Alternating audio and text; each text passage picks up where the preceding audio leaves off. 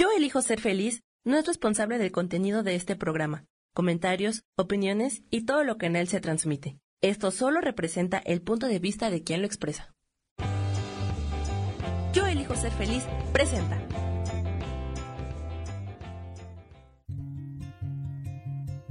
Volver a brillar, volver a sentir vitalidad. Bienvenido al programa.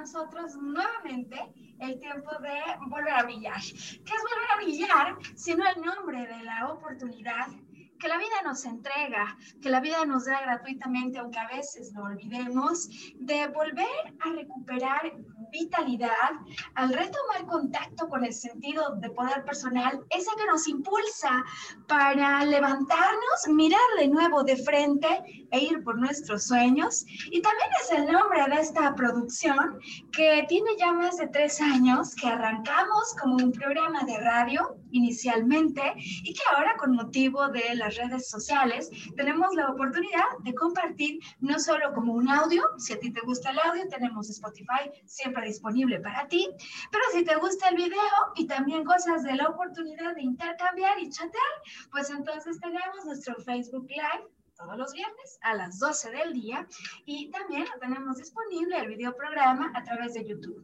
Así que tú escoges el mecanismo que te sea de preferencia, de tu elección. Hay algunos que nos escuchen cuando están desayunando el domingo, otros cuando están corriendo. El punto es que queremos hoy comenzar por agradecerte la posibilidad que nos das al abrir este espacio para poder compartir contigo información, recursos, eh, reflexiones de naturaleza psicológica, emocional, que pueden ayudar a llevar tu vida un peldaño más arriba, eh, rumbo a aquello que tú deseas alcanzar.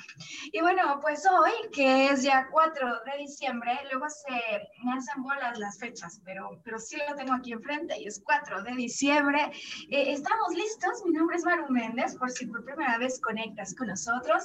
Yo soy maestra en psicología transpersonal y me encuentro siempre con la fortuna de ser auxiliada por Samuel Peña, a quien agradezco desde ya, Sam, eh, feliz viernes, los dos listos para compartir contigo un nuevo contenido, ahora que ya se avecina el final de año y que estamos acabando esta temporada, esta serie, en la que si bien estamos tomando temas de carácter universal que a todos nos pueden ayudar, también hemos hecho énfasis en dar un empujón a las personas que se encuentran en transición laboral. Y el tema de hoy, como pocos creo, es de utilidad para ellos y para muchos otros cuando todo el asunto que nos está conflictuando es que por algún motivo no nos atravesamos, eh, atrevemos, iba a decir atravesamos, no nos atrevemos a dar el paso hacia eso que verdaderamente queremos.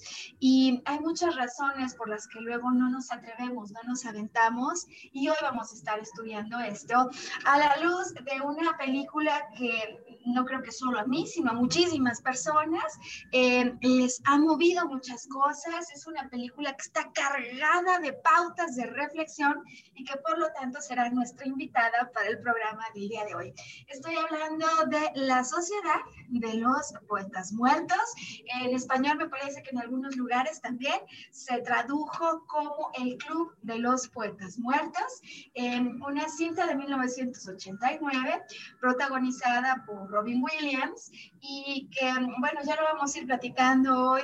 Desde luego creo que nos explica a través del ejemplo de jóvenes de 17 años que estudian en una preparatoria, eh, esos desafíos y esos dilemas a los que, aunque se nace a esa edad, cuando uno está abriéndose a la vida, cuando uno está descubriendo lo que significa ser adulto, escuchar su propia voz, em, atreverse a expresarla, atreverse a desafiar lo convencional, tener un libre pensamiento y en este sentido no conformarse con lo que otros dicen que se puede lograr, sino verdaderamente ir por aquello, aunque sea en una dirección distinta, eh, pues creo que es un evento que no solo se vive en la adolescencia, sino que a los diferentes momentos de una vida, sobre todo en una vida adulta, pues nos vamos encontrando con eso, eh, no solo por, eh, digamos, momentos duros o difíciles como el que puede estar experimentando alguien cuando está en proceso de transición laboral,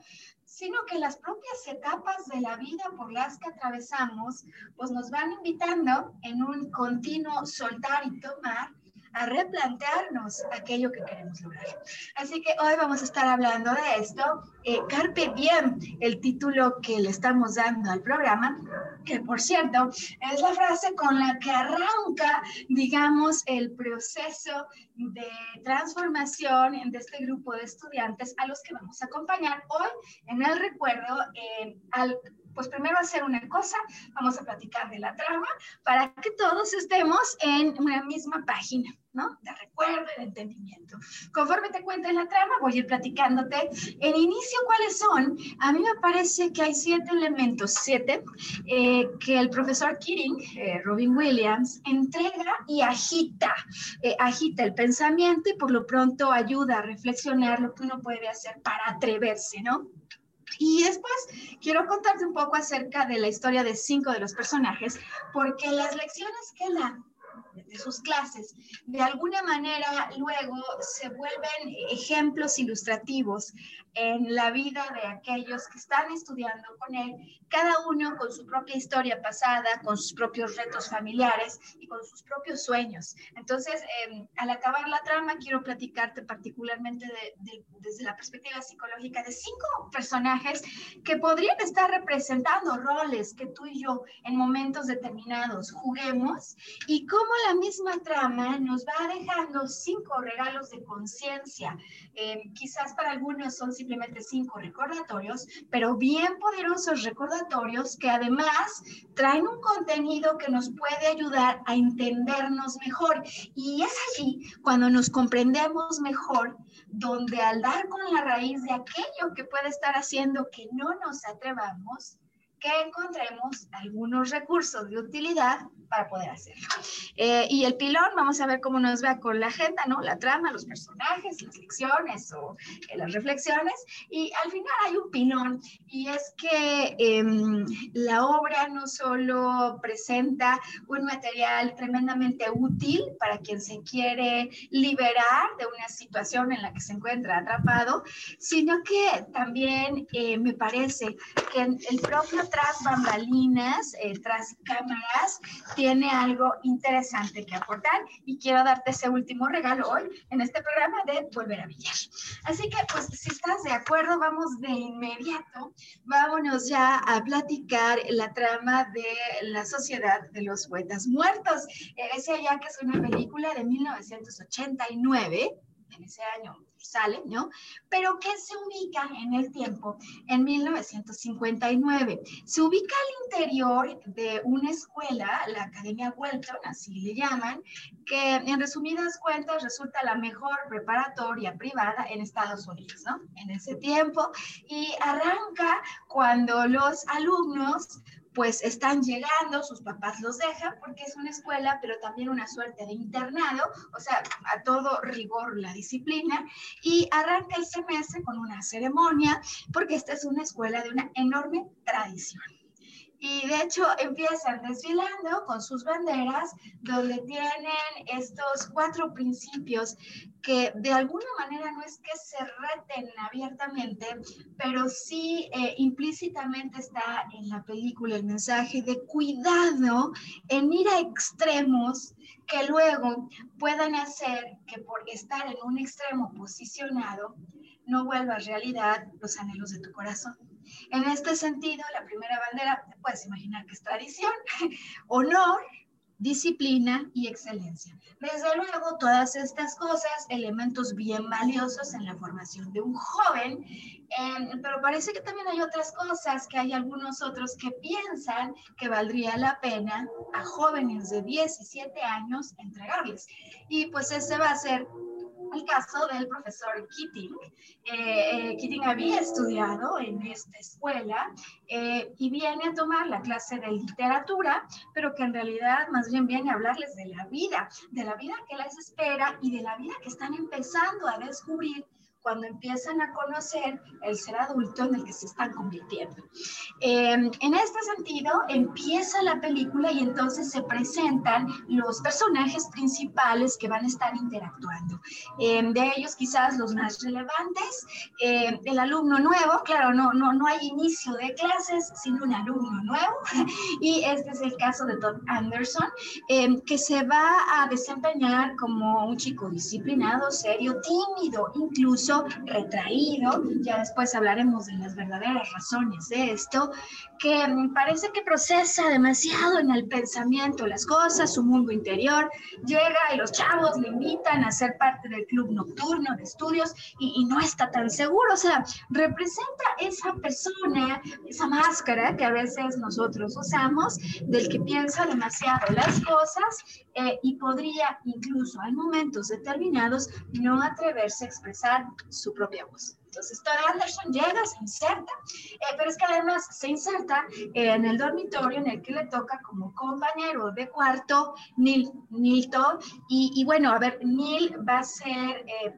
por mucho, Neil, no Todd, Neil, pues es un líder, es un líder completo, bien hecho, bien armado, que dirige a los compañeros, los moviliza a la acción, los convence eh, y curiosa y paradójicamente eh, representa como un personaje que por un lado, frente al exterior, se atreve a todo, lidera, hace, pero en términos de lo que ocurre frente a la autoridad de casa, presenta absoluta y total sumisión, eh, al punto de esta sumisión extrema en la que prefiere no retar, no hablar, no expresar su propia voz. Eh, y esto va a tener repercusiones, incluso algunas que los críticos consideran quizás muy severas en la película, ya te voy a platicar. Entonces, bueno, el alumno nuevo, que es Todd Anderson, eh, el gran líder de la película, por supuesto, también tienen estos dos, un rol coprotagónico, eh, Neil, ¿no? que ya hablaremos de lo que ocurre. se presenta también con ellos Knox, y me parece que Knox es ese ejemplo de una persona calmada que va en la vida, ¿no? Sin demasiado sobresalto, pero que un día descubre algo que le vuelve loco. Em, y posiblemente algo así ocurriera en alguna historia que estés protagonizando, ¿no? Donde todo venía en una cierta calma y un día algo te vuelve loco. Em, también hablaremos de él hoy. Em, por supuesto está el personaje de Charlie, porque no hay grupo de estudiantes, sino alguien que sea rebelde. Y, y Charlie, de todos los que se presentan en la trama, posiblemente sea uno de los de posición económica más privilegiada, en una familia que le ha hecho explorar cosas que ni siquiera le interesan, por ejemplo, tocar el clarinete, ¿no? Eso no es precisamente una pasión para él, pero que no conoce de prejuicios, no conoce de restricciones y por mismo motivo va a venir a proponer cosas que parecen absolutamente osadas para ese momento del tiempo. Eh, y por último, en este grupo eh, hablaríamos hoy de Cameron, que mm, aparentemente es fiel al grupo, pero todo el tiempo es al que más trabajo le cuesta cambiar, romper paradigmas y tiene miedo. Eventualmente te los va a traicionar a los amigos eh, y me parece que nos muestra de una manera bastante humana las verdaderas razones que puede haber detrás de aquel que no se anima a dar el cambio al tener una obediencia ciega a ciertas convicciones que luego no son las propias. Hablaremos hoy también de esto. Así que bueno, cinco personajes, eh, el señor Anderson, ¿no? El nuevo del grupo, Neil, el super líder de todos ellos, Charlie, el rebelde, Knox, el calmado que un día se vuelve loco, y Cameron, quien obedece ciegamente a lo que alguien le ha dicho que tiene que hacer. Eh, este es el elenco, digamos, fundamental. Hay más, pero me parece que con ellos tenemos hoy suficiente para desarrollar este tema que te queremos entregar. Carpe diem, ¿no?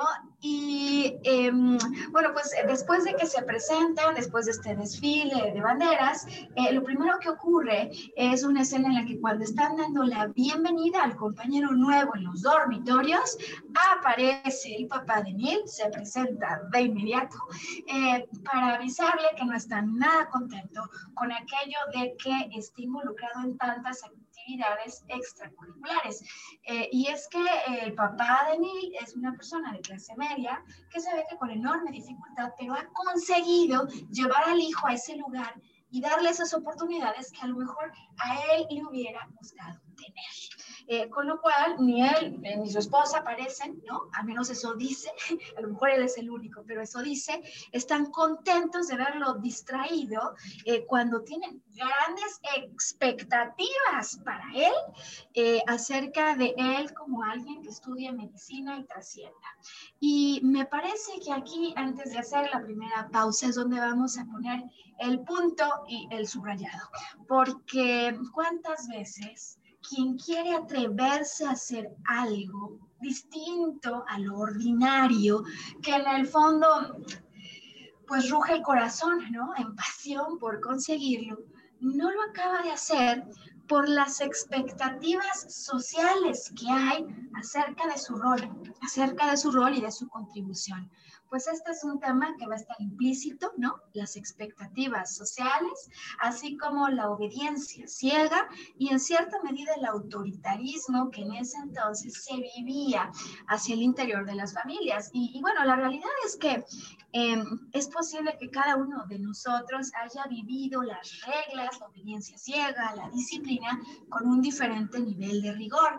Eh, pero lo cierto es que en la vida adulta, aun cuando ya no esté eso que en un momento me hacía tener obediencia ciega, es como que en el interior eh, quedó bien grabado y puede ser complejo y difícil que aun cuando yo ya no tengo ninguna presión, yo mismo en mi interior sea quien no me permita ir adelante. Bueno, pues vamos a hacer aquí la pausa porque cuando regresemos estoy lista para platicarte. Eh, yo decía que siete elementos que me parecen clave en la trama que el profesor Kirin empieza a retar y de alguna manera que portan mensajes clave para aquel que quiere eh, dar un giro importante o por lo pronto hacer algo que lo ubique en una mejor posición, en una posición eh, pues de mayor gozo, eh, pero que implica romper alguna tradición, ir en contra de alguna expectativa, por lo cual muchas veces no nos animamos o que simplemente implica tocar el corazón, ponerse de pie y decir, esto es lo que yo quiero, esto es lo que yo soy y, que muchas veces no lo hacemos. Así que vamos a hacer aquí el espacio para los formatos del programa que requieren una pausa comercial y en cuanto esto esté terminado, volvemos a estudiar los siete mensajes que tiene el profesor King, no solo para sus alumnos, sino para todos nosotros hoy que estamos tomando este tema del Carpe Diem y ya en cuanto regresemos hablaremos de qué es Carpe Diem, de dónde viene y cómo se da la trama. Hoy, volver a brillar 4 de diciembre sigue con nosotros. Bueno, pues volver a brillar. Este viernes estamos empezando mes, diciembre, y presentándote hoy un tema que sin duda eh, tiene algo siempre que dejarnos y aportarnos. Y es que hemos decidido hoy eh, utilizar la trama de la Sociedad de los Poetas Muertos como punto de partida eh, para reflexionar sobre esas cosas que a veces no nos permiten en nuestro interior, sobre todo, em, pues ir por aquello que anhelamos.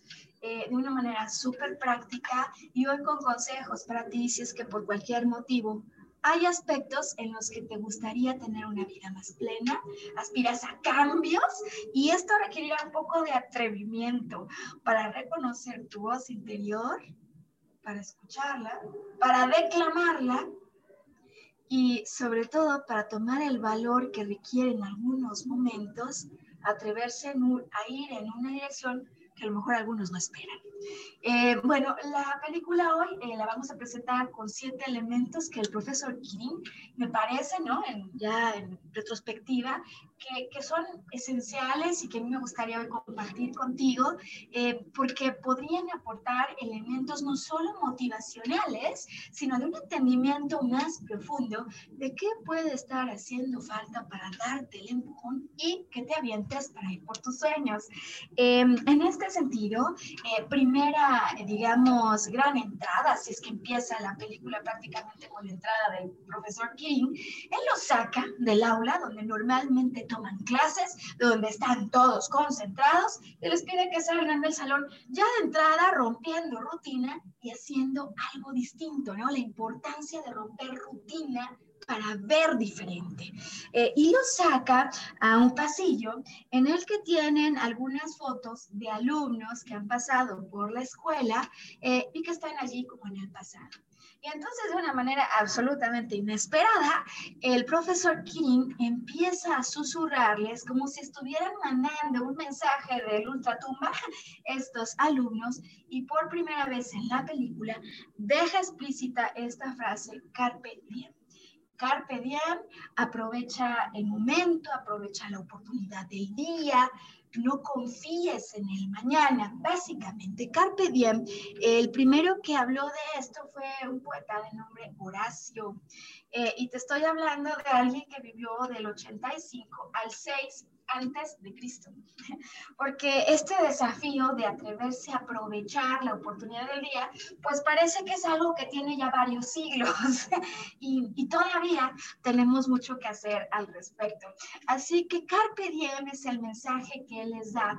Eh, y a mí me parece que más allá del recordatorio que nosotros manejamos bajo este refrán de no dejes para mañana, lo que puedes hacer hoy, o pues esto que continuamente nos recordamos, ¿no? Que la vida no es infinita, eh, tiene mucho que decirnos hoy, no solo en lo cotidiano, porque claro que ahí empieza, ¿no? De tengo que ordenar mi cuarto, y siguen pasando semanas y no hago nada. Sería bueno que lavar el auto y pasado un mes ya lávame, ¿no? Eh, o sí es cierto que yo debo de atreverme a hablar con mi esposo con mi esposa y lo voy posponiendo. Eh, a mí me parece que el mensaje, por supuesto, empieza en lo cotidiano, pero no se detiene allí, sino que tiene mucho que entregar en relación a el pequeño paso que doy hoy para conseguir y vincularme con ese mañana que anhelo. Entonces, Carpe Diem, así empieza el susurro que de hecho transmite el profesor Kirin y hoy te entrego a ti. Aprovecha la oportunidad del día, no te confíes del mañana. No porque mañana no lo pudiera hacer, sino porque confiarme en el mañana hace que luego eso que deseo para mañana nunca ocurra. Es decir, lo pospongo, lo pospongo, lo pospongo. Y aunque mañana no me fuera de la tierra, el ir dejando para mañana hace difícil que pueda comenzar a hacer eso que tanto anhelo. Así que primero el mensaje Carpe Diem, aprovecha la oportunidad del día y yo complementaría haz por lo menos una pequeña cosa, da un pequeño paso. Si te cuesta muchísimo trabajo eh, atreverte, por lo menos ve dando pasos en el día a día que liguen tu acción de hoy con tu sueño de mañana, porque si lo sigues posponiendo es posible que mañana nunca se materialice. Bueno, eh, desde luego ahí empieza, saca todo el mundo de onda, como solemos decir, ¿no? Pues que qué onda con esto de Carpe Diem, el profesor susurrándonos, o sea, ya empieza a ser extraño, eh, pero todavía más extraño cuando en el segundo día, en la segunda escena, ¿no? De clases, empiezan a leer qué es la poesía en un libro tremendamente teórico, conceptual, y leen una fórmula para medir la poesía por su profundidad y no sé cuántas fórmulas. Y entonces el profesor vuelve a sorprenderlos a todos cuando a lo que está invitándonos, a nosotros y a ellos, es a romper la hoja de esas cosas preestablecidas que te invitan a relacionarte con el mundo desde un punto de vista conceptual. Y es que a mí me parece que esto es un recordatorio clave, digo que no importa el momento de la vida, él les transmite un mensaje eh, que posiblemente ni tú ni yo hayamos recibido allá por la escuela secundaria o preparatoria, cuando nos hacían leer poemas, y la verdad es que para muchos de nosotros eso era una cosa súper aburrida, eh, porque lo veíamos teóricamente, y él lo que les enseña, lo que les hace reflexionar, es la importancia de considerar estos escritos, llámale poesías, finalmente escritos que surgen del interior de una persona y cómo entonces conectar con el sentimiento que hay detrás de aquel que lo escribió te puede ayudar a ti a conectar con tu propio sentimiento. Es decir, la importancia que tiene relacionarnos con lo que pasa en nuestra vida de manera cotidiana desde el sentimiento y no dejar esto para ceremonias especiales, para cuando hay un nacimiento o una boda, sino conectar con el sentimiento de la vida, que si bien lo veo afuera, normalmente me ayuda a abrir el corazón y a conectar con mi sentimiento. ¿Por qué? Porque ahí en el sentimiento es donde está la expresión de lo que a mí me puede hacer pleno en la vida. Eh, viene el tercer, el tercer gran aporte que me parece hoy que tiene el profesor Kirin y que no podemos dejar fuera, y es que, hombre, te puedes imaginar alumnos de 17 años que lo sacan de la clase, le susurran al oído, carpe bien, estos están despertando a la vida, eh, están reconociéndose, alguno eh, que ya platicaremos de la historia de Knox, una mujer le vuelve loco, de repente no lo estaba esperando, entonces son jóvenes que están despertando, a lo que significa la posibilidad de vivir diferentes aspectos que hasta ese momento no habían experimentado.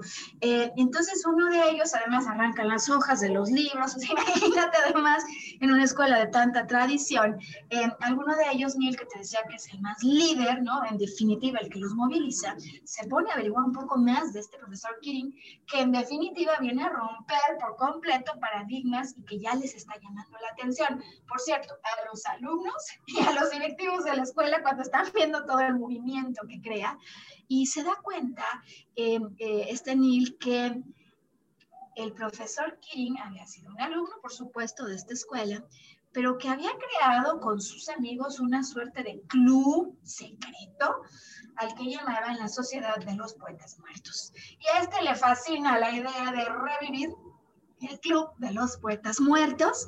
Eh, de alguna manera, cuando habla con el profesor Kirin para que le explique un poco de qué se trata esto, el profesor lo que le dice es que se va con su grupo de amigos a vivir en el bosque intensamente.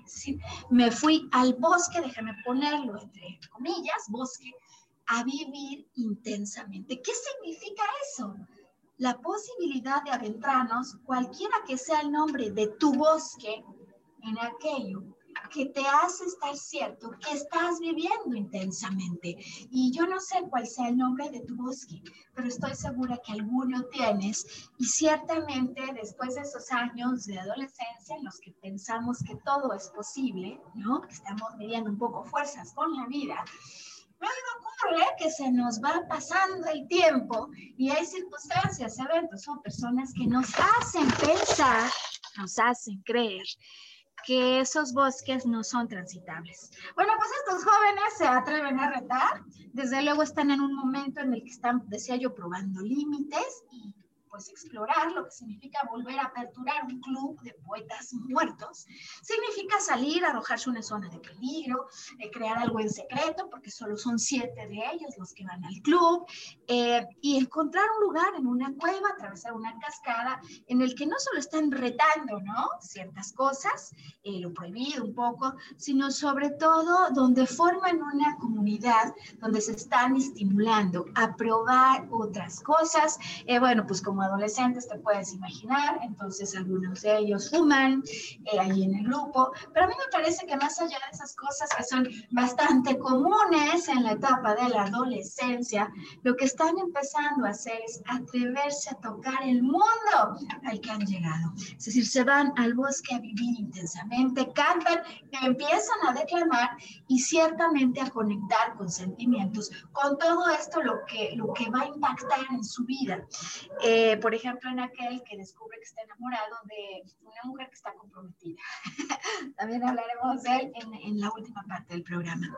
Eh, bueno, entonces vivir intensamente en el bosque. Tercer punto, ¿cuál es tu bosque? ¿Cuál es esa pasión eh, que te hace sentir que vives intensamente? Y hasta dónde te has quedado mm, convencido que a lo mejor no es algo que debas transitar, porque estar vivo es una invitación a ser intenso, a atreverse a hacer eso que, que uno anhela. Bueno, tercera entonces, ¿no? El bosque, ya dijimos, el carpe diem, aprovechar la oportunidad que cada día te da, eh, sin confiarte del mañana, no porque mañana te fueras a ir, que puede ser, pero sobre todo porque si pospones, pospones, pospones, luego nunca consigues, eh, arrancar los papeles escritos, ¿no? Nada está escrito en piedra, sobre todo lo que te hace relacionarte con la vida de una manera conceptual y en su lugar conectar con el sentimiento de todo lo que está a tu alrededor que eso te va a ayudar a reconectar con el sentimiento dentro. Este de vivir eh, intensamente cuando vas al bosque, porque no quieres que cuando llegue el día de tu muerte em, te hayas quedado con ganas de hacer algo o de ir por algo. Eh, vamos por la cuarta, porque por supuesto tiene bastantes más cosas que aportar. Esta cuarta es una de las más icónicas en la película y es que como en en clase, el profesor Kirin se pone de pie encima del escritorio. No solo se pone de pie encima del escritorio, para sorpresa de sus alumnos, sino que les pide a todos ellos que hagan lo mismo. Eh, y no para subirse y vivir la, la emoción de lo que significa hacer esto, sino para anclar en ellos el significado de lo que significa tomar perspectivas sobre las circunstancias que estás viviendo, aun cuando creas que ya lo sabes todo. Porque cuántas veces al creer que ya lo sabemos todo, nos cerramos a otras alternativas que puedan enriquecer nuestra manera de ver el mundo. Así que los hace pararse a cada uno de pie y esto se vuelve uno de los mensajes más importantes en la película, la posibilidad, cuando crees que ya lo sabes todo, de pararte, de subirte al escritorio. Bueno, eh, quinta eh, lección, me parece reflexión que nos deja a todos, y es que si es el profesor de literatura y están estudiando de poesía, él les va a pedir conectar con su propia voz a través de un poema que van a escribir. Es decir, poder darse el espacio uno para conectar con ese sentimiento y dejarlo fluir en las palabras eh, durante toda la trama, insiste el profesor Kirin, que son las palabras y las ideas las que pueden transformar al mundo. Así que los invita a ir adentro y a sacar y plasmar un poema. Eh, es decir, conecta con tu voz interior. Quinto punto, ¿no? Conecta con tu voz interior. Eh, pero no se va a quedar aquí. Sexto, eh, la tarea no solo es escribir y entregar el poema, el poema hay que declamarlo. Y esto nos recuerda la importancia que en la vida tiene atrever no solo a escuchar la voz interior, sino a proyectarla a través de las palabras. Eh, ya en la última parte te voy a explicar por qué uno de los protagonistas, el señor Anderson, no puede proyectar su voz, es que no puede ni gritar, aun cuando el profesor le insiste en que lo haga, pues él no lo puede hacer y es posible que a ti como a mí a veces esto no suceda. Ya en la tercera parte te platico qué puede haber allí y una técnica para que puedas atreverte un poco más o conseguir con más facilidad no solo reconocer tu voz, que esa muchas sí lo hacemos, sino a proyectarla al exterior para conseguir el cambio que anhelas, ¿no? Lo que te puede permitir liberarte o lo que te puede permitir iniciar ya el trayecto en camino a tus sueños. Entonces, atrévete a reclamarlo y es interesante, se los lleva ahora a un campo de fútbol y les pide antes de declamar que avienten una pelota y esta sensación física de aventar, ¿no? de lanzar, eh, él la vincula con la posibilidad de imaginar que sí son intrépidos, es decir, atrévete a lanzar, a sacar como si fueras intrépido o intrépida, aunque a veces pienses que no lo seas. El como si mágico que en un programa anterior Ania ya nos platicara, eh, y que entonces aquí toma un sentido más amplio, ¿no? Es decir, yo me voy a atrever a escuchar mi voz y luego, como sexto punto, a expresarla, proyectarla, como si tuviera la capacidad de hacerlo, aunque a veces me repita que no lo puedo hacer. Como si, haz como si fueras intrépido y entonces avienta, proyecta tu verdad. Y, y, bueno, pues a mí me parece que en la última todavía hay más, más que entregar. Se los lleva a un patio y pone a tres de ellos a marchar. ¿no? Y él empieza a aplaudir con un cierto ritmo y hace que el grupo les aplauda. Y se da cuenta cómo, si bien cada uno de los tres inicia caminando a su propio ritmo y de su propia manera, en un punto determinado, conforme empiezan a aplaudir más, más fuerte, y se dan cuenta que les gusta que estén marchando al mismo ritmo, pues el grupo se autoconforma y adopta un estándar de caminata que no es el paso de cada uno. Y con esto concluye esta segunda parte que me parece que tiene muchísimo que entregarnos, porque insiste mucho el profesor Kirin en la importancia que tiene no conformarse con lo estándar, con lo ordinario. Y de hecho esto me recuerda mucho algo que está escrito en el libro de tus zonas erróneas del doctor Weiner, en el que nos dice y nos recalca cómo, hombre, la aprobación nos gusta a todos. El aplauso nos fascina, es decir, a quien no le gusta. Pero lo que él insiste eh, de manera continuada en decir es que si bien uno digamos, le gusta el reconocimiento, no necesitamos de él. O sea, qué importante poder decir, claro que a mí me gusta el reconocimiento, pero no lo requiero, porque si lo requiero, entonces me voy a conformar con hacer aquello para lo que la generalidad aplaude y no lo que es mi verdadero anhelo. Bueno, pues vamos a hacer la pausa para los programas en formato que lo requieren y ya volvemos entonces a la última parte en la que te voy a dar las breves cinco cosas que me parece que los personajes principales nos vienen a entregar, sus regalos y el pilón del que te he hablado acerca de lo que hay detrás de cámaras. Hoy, que es viernes 4 de diciembre y que estamos hablando de Carpe Diem, aprovecha la oportunidad del día y no te confíes al mañana no solo porque a lo mejor mañana no estás, puedes sí estar, sino porque si vas posponiendo para mañana, mañana nunca llega a ocurrir. Eh, Volvemos entonces. Oye, Bien,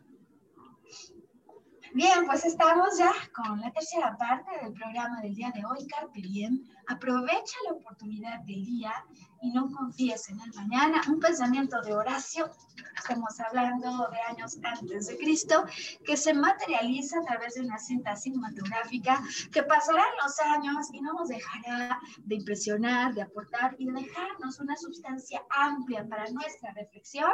Y es mi intención en esta tercera parte del programa, además acompañar las reflexiones con algunos consejos prácticos que si tú andas ahorita atorado, que si por cualquier motivo no te estás atreviendo a hacer lo que ya sabes que quieres, pues puedas tomar nota de ellos y te puedan ser de enorme utilidad.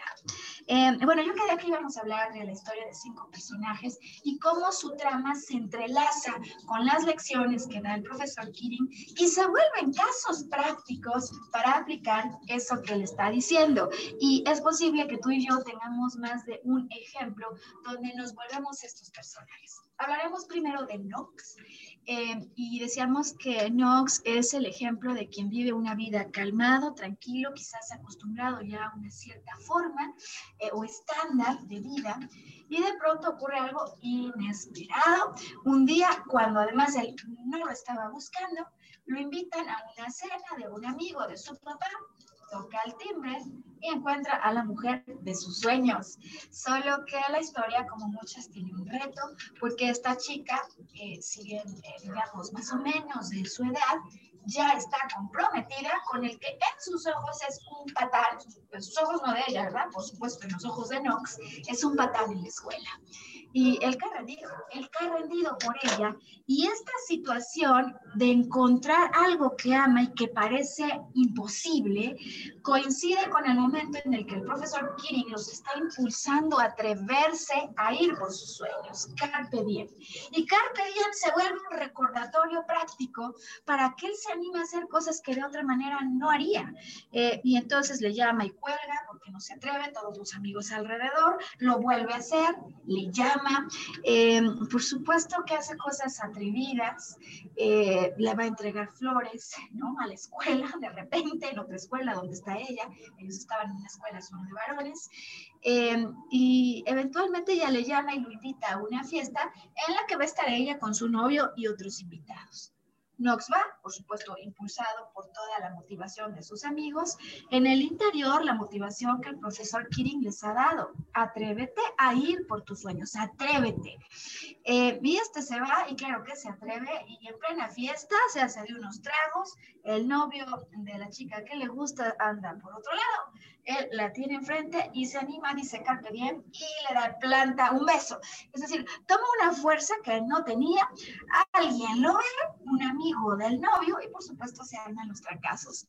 Eh, más allá de lo que va ocurriendo, no, lo cierto es que no desiste no desiste y me parece que el lenguaje eh, que utiliza y todas las cosas que sigue haciendo porque insiste, la va a buscar luego a la casa, eh, luego ya regresa y le dice nunca lo vuelvas a hacer.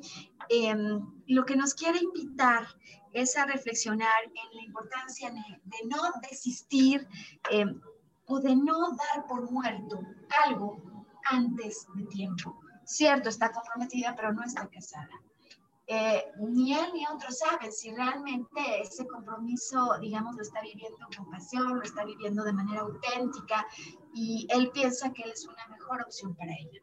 No está comprometida en matrimonio y se anima a ir. Me parece, entonces, repito, que nos da un mensaje importante de cuántas veces asumimos nosotros en el interior que algo que anhelamos ya no se puede su mensaje igual, así como el carpe diem del profesor Kirin, no des por muertas las cosas antes del tiempo. Eh, no se plasma un final exacto, pero sí, por supuesto que al final de la película eh, la invita, van al teatro a ver al otro compañero y en fin, se les ve, se les ve contentos.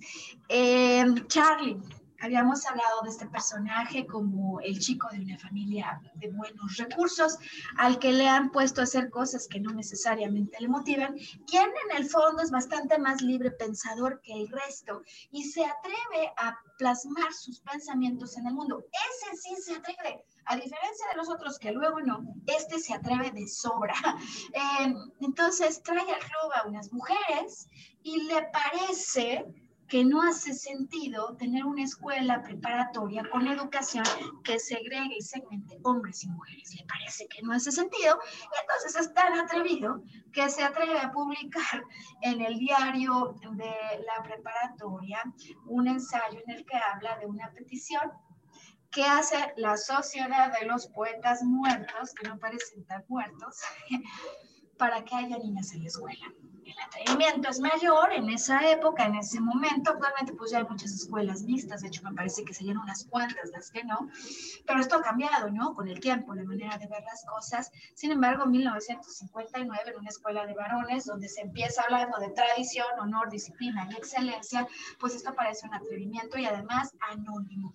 Te puedes imaginar que los llaman y los cuestionan y les preguntan a qué demonios se debe eso y les piden en, digamos, cumplimiento del código de honor al que se sujetan los alumnos, que aquel que lo escribió se ponga de frente o que cualquiera que sepa quién fue lo delate. Así de fuertes son los códigos de honor en las escuelas en Estados Unidos.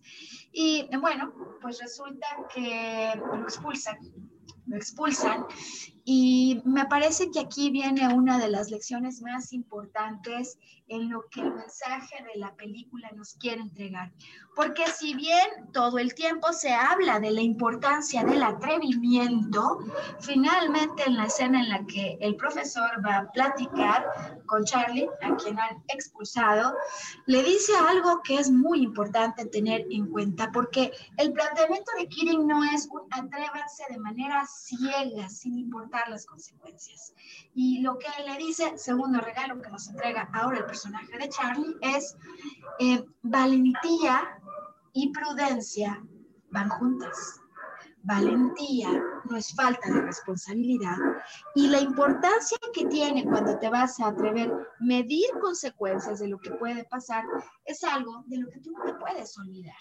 Eh, es decir, calcula bien tus pasos, no te vayas a ciegas, porque lo que le dice es, al expulsarte, lo que estás consiguiendo es que ya no estás ni siquiera cerca de las enseñanzas que yo te podría dar, ¿no? Entonces, este siguiente elemento me parece que significa atrévete, pero mide las consecuencias, no te vayas a ciegas, porque no se trata de un atrevimiento irresponsable, sino de un atrevimiento con inteligencia hacia dónde quiero ir, qué significa esto, qué puede pasar en el camino y de qué manera aseguro que llego a la meta final pero no de una manera ciega. Y me parece que en muchas ocasiones cuando no nos atrevemos, de pronto hay algunos impulsivos que se atreven, se van como el borras. Eh, y entonces, lejos de conseguir lo que desean, las consecuencias del atrevimiento hacen que se desanimen de ir en, en esa dirección, ¿no? Entonces, no hay un atrevimiento ciego, atrévete, pero mide consecuencias. Tercer personaje, eh, posiblemente sea uno de los más polémicos en la trama, eh, y se trata de Neil el hijo del padre que desde el inicio de la trama se presenta y le dice, tú no haces actividades extracurriculares porque tienes esta oportunidad, vas a ser médico y a mí y a tu madre eso pues, es algo que nos lastimaría si tú no haces, ¿no? y bueno, pues em, claro que el que alguien quiera dirigir tu camino y tenga cierta expectativa, posiblemente no lo hace con ningún mal eh, pensamiento, todo lo contrario, es una muy buena intención pero este deseo y esta dirección no coincide con los anhelos de su corazón. Em, Neil consigue el papel protagónico en la puesta en escena de Una noche de sueño, de una noche de verano de Shakespeare, y es que la verdad es que tiene un don y un talento, es muy bueno, eh, pero va y lo consigue, por supuesto, sin la aprobación de su papá, llegado el momento cuando tiene que hablar con el padre, eh, nuevamente vuelve a mostrar esta actitud que a veces es la que nos frena a muchos, no solo de total sumisión u obediencia, pues de alguna manera todos somos enseñados de pequeños a hacerlo, sino que me parece lo más relevante de absoluto silencio. Es decir, sí puede hablar y externar con el profesor Kirin que ese es su sueño, que esa es su pasión, que su papá lo está tratando de encaminar en algo que para él no es relevante. Pero aquí el problema y es que no se atreve a decirle lo mismo que sí le dice el profesor Kirin a su papá. Y no es Neil, somos todos. Esto nos puede pasar en diferentes circunstancias. Nosotros queremos ir en una dirección, pero ir en esa dirección implicaría que alcemos la voz, que atrevamos, eh, digamos, nos atrevamos a sacar del interior esa voz, ese deseo, que nos atrevemos a expresar lo que en verdad queremos. Y cuánto trabajo a veces nos cuesta esto, ¿no? Eh, al punto que en la trama, y por eso en algunos casos la verdad que no les gusta tanto, es polémico, digo esto, el papá va a verlo a la obra, se da cuenta que lo ha desobedecido. No es cierto que él habló igual de libre que lo hizo con el profesor Kirin, con su papá. En un acto de sumisión, el papá se lo lleva inmediatamente a su casa, le dice que lo va a mandar a una escuela militar y el hijo, desesperado, esa noche se suicida pues sí, puede parecer un final de, digamos, diferente y, duro, eh, pero algunos de los críticos de la cinta eh, lo que recalcan es, ¿quién no muchas veces? No es que se mate a él mismo, sino que mata sus sueños por no hablar.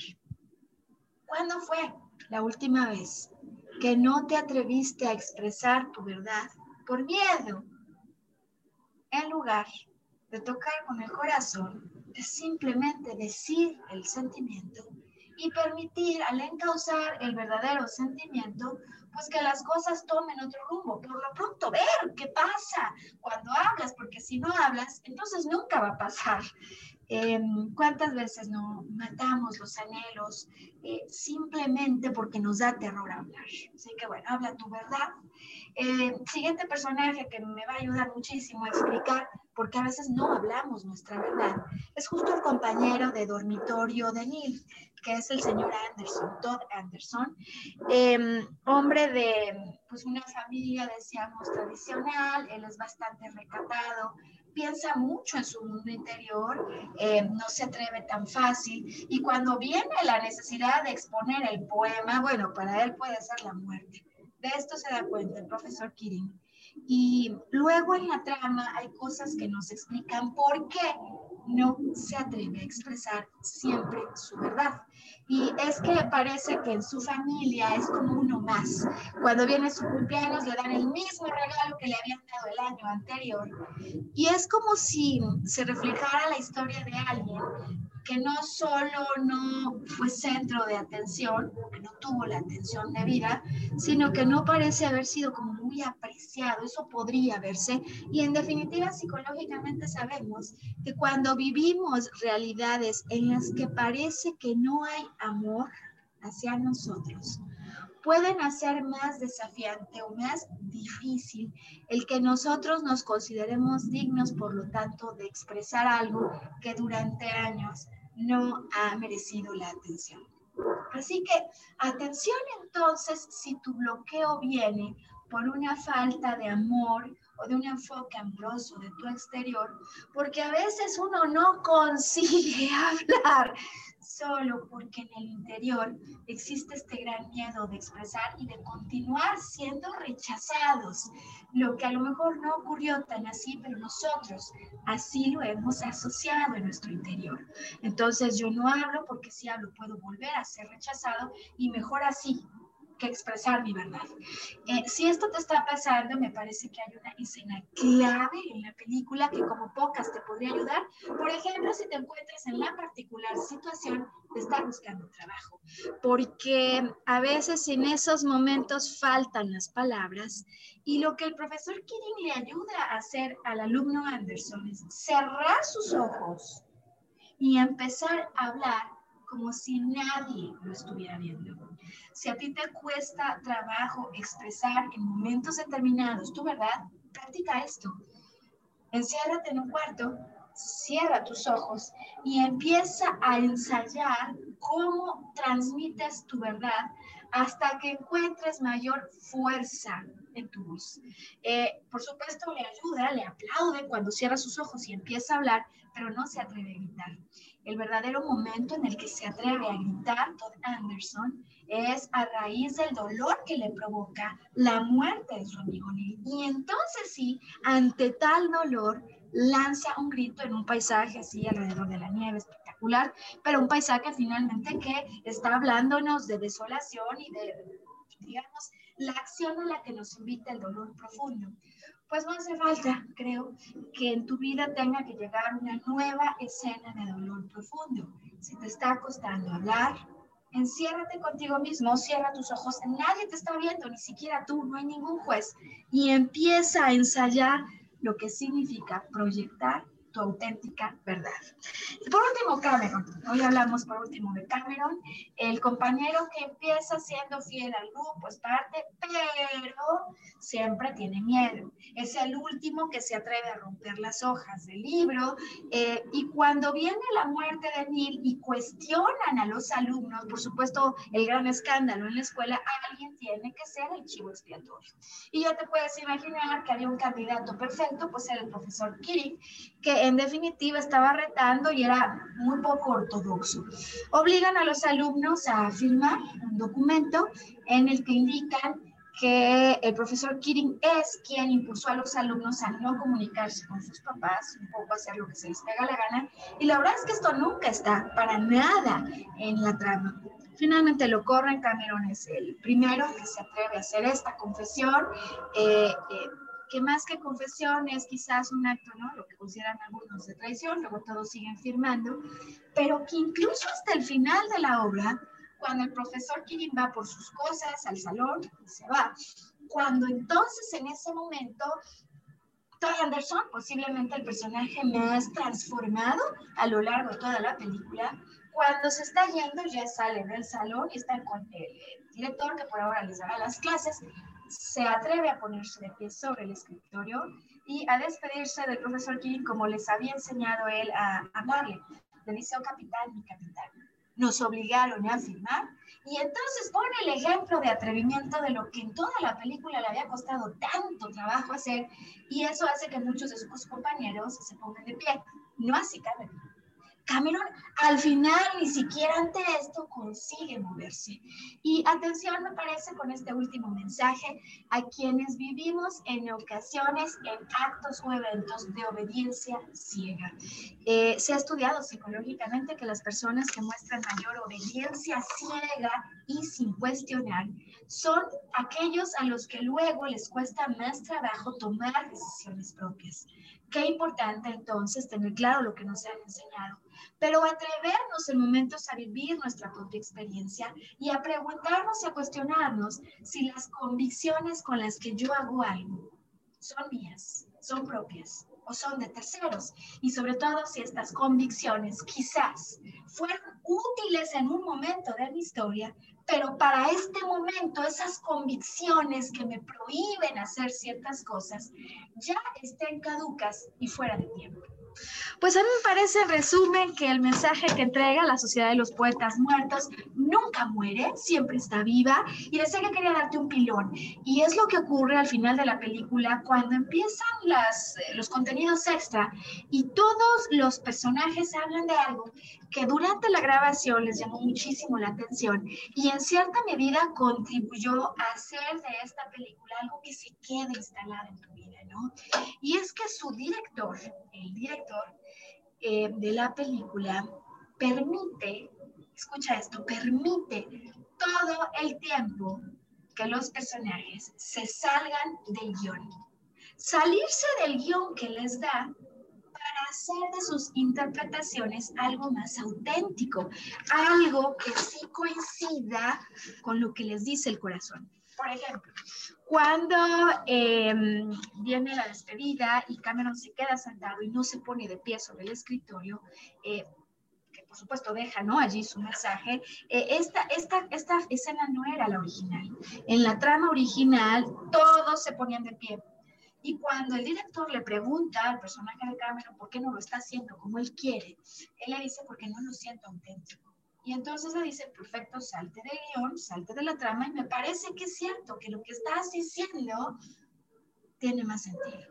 Pasa todo el tiempo, incluso dicen que en el arranque con Robin Williams, una de sus escenas de arranque y de salida salía cartonada, o sea, no proyectaba, hasta que lo mismo, salte del guion, se sale del guion y ahí empieza ya a tomar vida eh, esto que, que, constituye la trama. Pasa una y mil veces todo el tiempo cuando el señor Anderson recibe el mismo regalo que toda la vida le dan sus papás. Aparece frente a él su amigo Neil y le avienta el regalo, o sea, lo invita a aventar el regalo y, y, él le dice, no te preocupes, lo peor que puede pasar es que el próximo año te lo vuelvan a regalar. Entonces, atreverse a salir del guion, me parece que es el último recordatorio que la película que este guion nos entrega hoy, que nos hemos atrevido a hablar de Carpe Diem, eh, atrévete a aprovechar la oportunidad del día y no confíes en el mañana. Ya decía yo, no solo porque a lo mejor mañana no estés, muchos de nosotros sí estamos, sino porque ir dejando para mañana posterga cosas que luego no llegan va alejando la posibilidad de tener una vida más plena, de vivir más intensamente hoy, si tan solo nos pusiéramos a repasar estas convicciones, si son nuestras, si son propias, si siguen haciendo sentido, eh, que dice la voz interior, no solo escucharla, proyectarla, como si fuéramos intrépidos, capaces de hacerlo, y si por cualquier motivo no te acabas de animar, encerrarte en tu cuarto, cerrar los ojos y empezar a ensayar con los ojos cerrados lo que después tendrás que decir afuera si realmente quieres ir y tener una vida plena. Pues bueno, con eso terminamos. Yo traigo aquí algunos, pues, algunos poemas breves, pero que me parecía que podían poner como las cereza en el pastel este día y que posiblemente te puedan dar algo de motivación, si hacía falta, para atreverte a ir por aquello que anhelas. Son dos, uno muy corto y con esto terminaríamos hoy nuestro programa. El primero se llama Me interné en los bosques. ¿Te acuerdas que es la tercera enseñanza que me parece que entrega el profesor Kirin? Y dice así, me interné en los bosques porque quería vivir intensamente. Quería sacarle el jugo a la vida. Desterrar todo lo que no fuese vida para así no descubrir en el instante de mi muerte que no había vivido. Está bueno, ¿no? Eh, y este otro que a mí me parece que es excelente para finalizar hoy eh, de eh, dice, dice así, no dejes que pase el día, no dejes que pase el día, no dejes que termine el día sin haber crecido un poco, sin haber sido feliz, sin haber alimentado tus sueños. No te dejes vencer por el desaliento. No permitas que nadie te quite el derecho a expresarte. No abandones las ansias de hacer de tu vida algo extraordinario. No dejes de creer que las palabras y las ideas sí pueden cambiar al mundo. Pase lo que pase, tu esencia estará siempre intacta y eres un ser lleno de pasión. Al mismo tiempo que la vida es un desierto, es un oasis. Nos derriba, nos lastima, nos enseña, nos convierte en protagonistas de nuestra propia historia. Así que aunque el viento sople en contra, la poderosa obra siempre continúa y tú puedes aportar mucho más que una estrofa en ella. No dejes nunca de soñar, porque en sueños es donde el hombre se vuelve libre. No caigas en el peor de los errores, el silencio. La mayoría vive en un silencio espantoso. No te resignes, huye. Valora la belleza de las cosas simples. Eh, se puede hacer poesía bella sobre cosas pequeñas. Lo que nunca podemos es remar en contra de nosotros mismos. Eso transformaría tu vida en un infierno.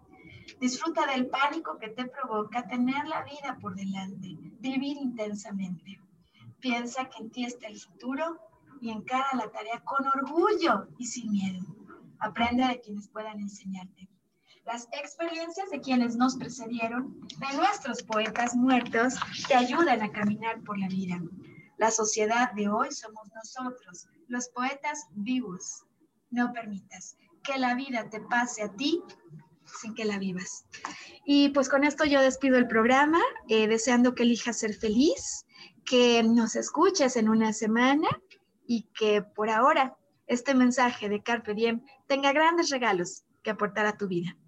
Hasta entonces.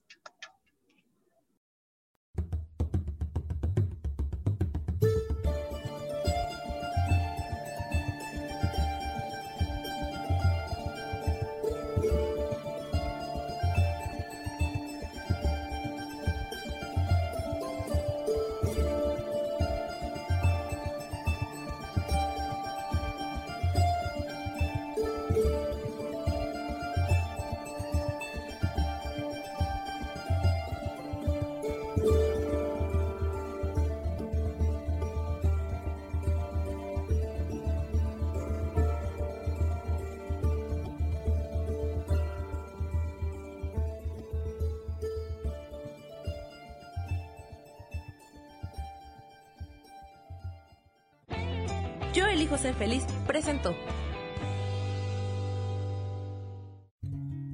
Volver a brillar. Recuperar la sensación de tu poder personal. Nos vemos en la siguiente transmisión de este programa.